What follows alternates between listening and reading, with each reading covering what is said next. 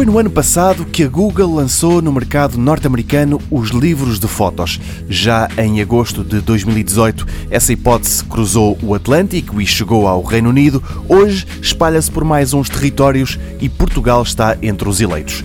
Trata-se de um serviço que funciona aliado à excelente ferramenta que é o Google Fotos e que dessa forma permite transformar as imagens digitais que estão aí alojadas em fotografias a sério em papel. Cada utilizador pode encomendar a quantidade de livros que entender, basta ter dinheiro, e para além da escolha das fotos a serem incluídas em cada álbum, há que decidir também o tipo de capa. Se for dura, o livro terá uma dimensão de 23 por 23 centímetros. Se a opção for um álbum de capa mole, as dimensões são menores, 18 por 18 centímetros.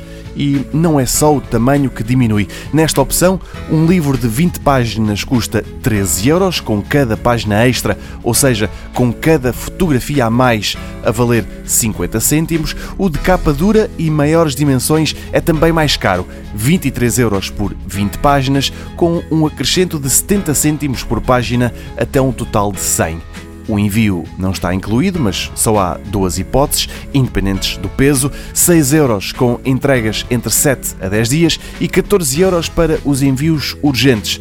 Para ter acesso à novidade, há que instalar no telemóvel a versão mais recente do Google Fotos ou então no computador ir ao site e clicar em Livros de Fotos.